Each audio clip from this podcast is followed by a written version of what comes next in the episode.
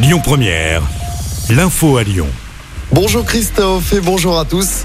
À la une des affrontements hier soir sur la place des Jacobins à Lyon, des membres de la mouvance d'ultra-droite s'en sont pris à des manifestants d'un rassemblement sauvage à l'appel de l'ultra-gauche. Les manifestants qui participaient à un apéro festif contre la réforme des retraites, sept membres de l'ultra-droite ont été interpellés selon la préfecture.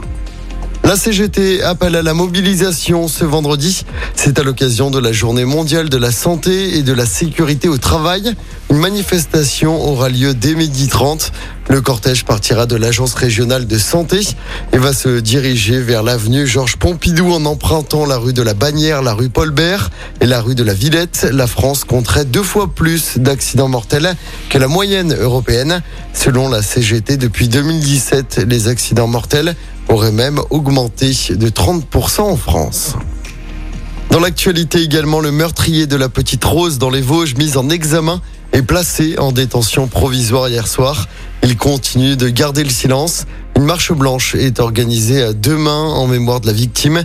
Le suspect, âgé de 15 ans, a déjà été mis en examen dans une autre affaire de viol sur mineur. Sept nouvelles destinations au départ de l'aéroport de Saint-Exupéry.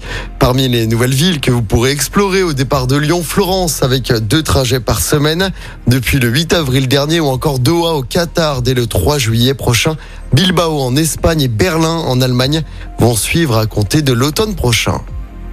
Et puis le trafic devrait être fluide sur les routes de la région pour ce week-end de trois jours. C'est d'aujourd'hui à lundi dans les deux sens de circulation dans la région selon Bison Futé.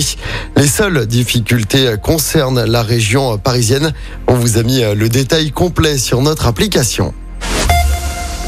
En football, après la déception contre Marseille dimanche soir, l'OL veut se relancer en championnat ce soir. 33e journée de Ligue 1 avec un déplacement à Strasbourg. Strasbourg qui lutte actuellement pour se maintenir en Ligue 1. De son côté, l'OL est 7e à 6 points des places européennes.